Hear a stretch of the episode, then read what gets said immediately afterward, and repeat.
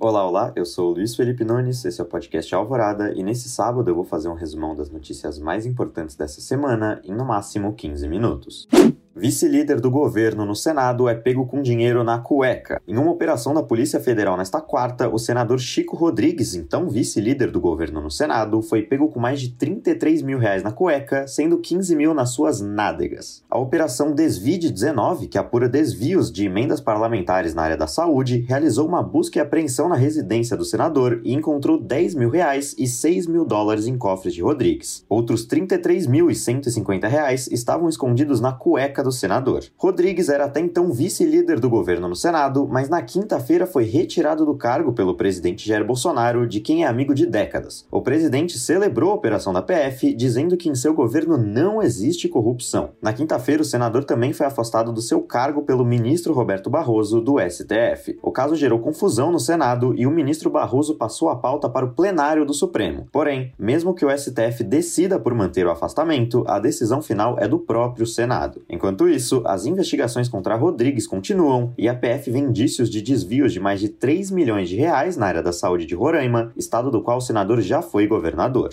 Líder do PCC é liberto, fica foragido e cria racha no STF. Liberto no último sábado e já foragido, André do Rep, o líder do primeiro comando da capital, causou mal-estar no Supremo Tribunal Federal nesta semana. Tudo isso porque o ministro Marco Aurélio Melo tomou uma decisão monocrática para libertar André do Rep. O ministro se baseou no artigo 316 do Código de Processo Penal, que diz que após 90 dias de uma prisão preventiva, o motivo desta deve ser revista, o que não aconteceu no caso, deixando a prisão ilegal. Mas logo depois, o presidente do STF, Luiz Fux, suspendeu a decisão e a levou ao plenário da corte para ser apreciada pelos 10 ministros do tribunal. Seriam 11, mas Celso de Mello acabou de se aposentar. Porém, quando a decisão foi tomada, André já estava foragido, provavelmente no Paraguai. O julgamento, que acabou 9 a 1 para a manutenção da prisão de André do Rep, teve bate-boca e reclamação generalizada sobre a conduta de Fux e Marco Aurélio. Os ministros alegaram que Marco Aurélio não poderia ter libertado um criminoso de alta periculosidade sem sem consultar o plenário. Já Fux recaiu a pecha de autoritário, já que não é normal que um ministro anule as sentenças de outro. Agora, a PF, em parceria com a Interpol, busca André do Rep, em uma operação que custará 2 milhões de reais a cada quatro meses de busca, segundo o governador João Dória.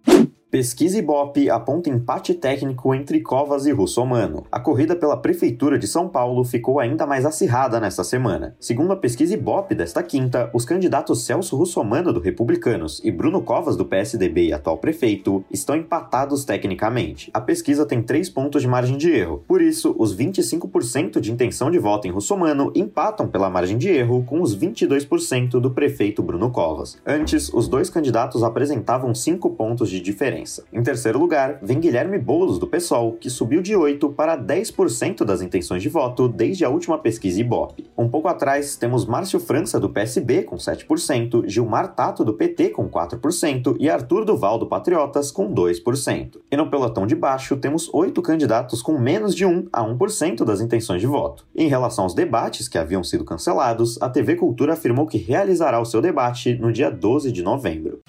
Crivella consegue eliminar e disputará a reeleição no Rio. Prefeito do Rio de Janeiro, Marcelo Crivella, conseguiu nesta segunda uma liminar do TSE, o Tribunal Superior Eleitoral, para disputar a sua reeleição em novembro. O prefeito havia sido condenado por unanimidade por abuso de poder pelo TRE, o Tribunal Regional Eleitoral, e estaria inelegível até 2026. A acusação contra Crivella diz respeito à campanha eleitoral de 2018, quando o prefeito reuniu funcionários públicos da Conlurb e usou carros da estatal para um dos comícios de seu filho, Marcelo Rodi, que concorria a deputado e não foi eleito. Apesar da condenação na primeira instância, o ministro Campbell Marques, do TSE, alegou que as provas contra o prefeito são frágeis e caberá ao plenário do próprio TSE julgar o caso. Até que haja julgamento, o prefeito pode concorrer nas eleições e até ser eleito.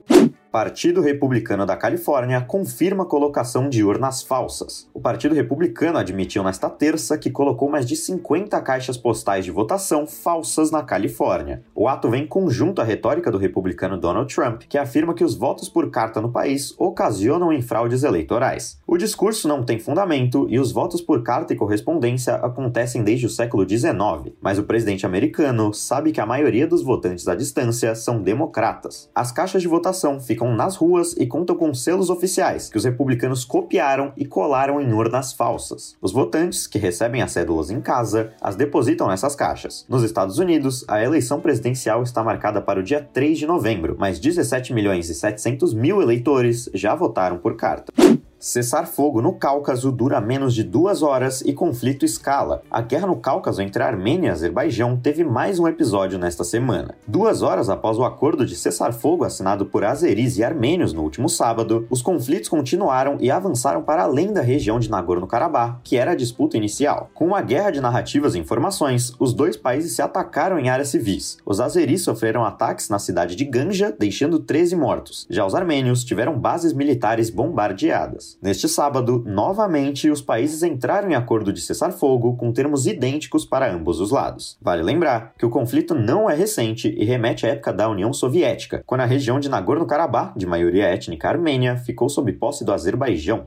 Kirguistão elege novo primeiro-ministro e presidente renuncia. No último dia 4, o Kirguistão realizou seu pleito para eleger o parlamento e seu primeiro-ministro. Porém, com denúncias de que o presidente Soronbay Yembekov fraudou o pleito, as eleições foram anuladas. Os protestos no país e na capital Bishkek foram generalizados contra o governo e um grupo de manifestantes derrubou uma prisão governamental que prendia políticos importantes como Sadir e Aparov. Com o país em caos e sem um primeiro-ministro, o parlamento kirguiz teve de fazer uma eleição indireta nesta quarta e acabou elegendo como premier o próprio Sadir Yaparov, que estava preso. Como resultado, o presidente Yembekov renunciou ao cargo, sendo o terceiro presidente do Kirguistão a não acabar o mandato desde 2005. Com isso, o cargo interino da presidência vai para o primeiro-ministro, Yaparov. O premier deve convocar novas eleições presidenciais em até três meses. E vale lembrar que, assim como Armênia, Azerbaijão e Belarus, que vivem crises, o Kirguistão também é uma ex-república soviética mais de 1 milhão e 600 mil adultos já tiveram Covid em São Paulo. A Prefeitura de São Paulo apresentou nesta terça os resultados de mais um inquérito sorológico para aferir a prevalência da Covid-19 na cidade. Segundo o levantamento, 13,6% dos adultos da cidade já contraíram o vírus, algo equivalente a 1 milhão e 640 mil pessoas. O perfil de contágio é de pessoas com até 49 anos, das classes D e E, negros e pardos com pouca escolaridade e moradores de áreas com baixo TDAH. Outro dado do estudo foi o fato de 35% dos casos terem sido assintomáticos. E no caso das crianças, um outro inquérito sorológico testará mais de 675 mil alunos e 102 mil professores para verificar se a volta às aulas será segura. O prefeito Bruno Covas divulgará os dados no próximo dia 22. E no plano estadual, o governador João Dória afirmou que fará um censo sorológico com 10 mil alunos e 9 mil professores de 20 municípios.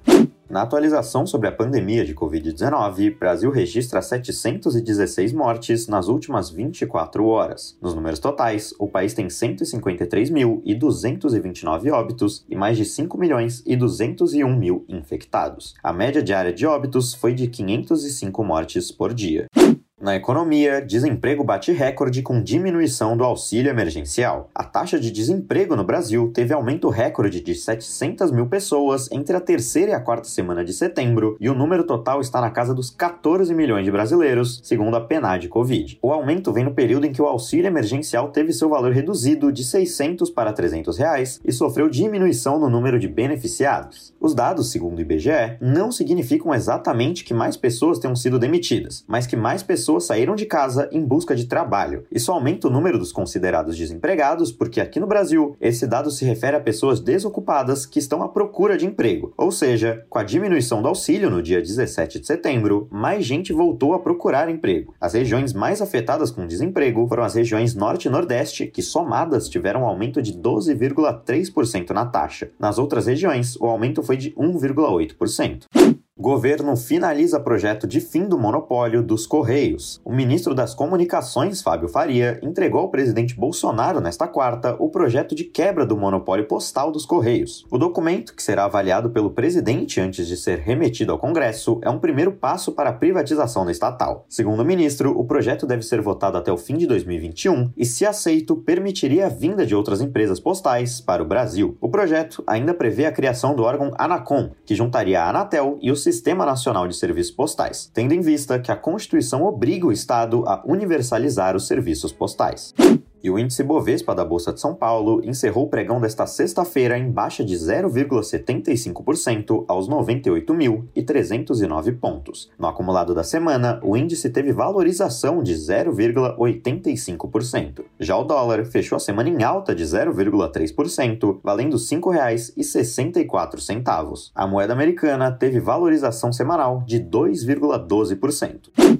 Nas manchetes da semana, STJ determina a soltura de todos os presos que só dependem de fiança para deixar a prisão. Dória diz que vacinação contra a Covid em São Paulo será obrigatória. Testes da vacina da Johnson Johnson ficam suspensos durante a semana por causa de efeito adverso em paciente. Nobel da Economia vai para dois americanos que teorizaram leilões. Apple anuncia iPhone 12 que não virá com carregador incluso. Petrobras reduz em 4% o preço da gasolina em refinarias. Holanda registra a primeira morte por reinfecção de Covid-19. Tailândia vive dias de protestos e aumento da repressão militar contra jovens.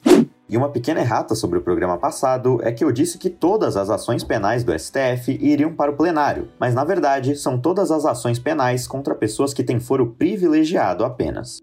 E esse foi o Alvorada de hoje. O programa vai ao ar aos sábados. Eu sou o Luiz Felipe Nunes. Se quiser me encontrar no Instagram, é underline Lipe, underline Nunes. E por aqui, eu basicamente faço tudo, desde a pauta até a edição. Uma boa semana a todos e até o próximo Alvorada.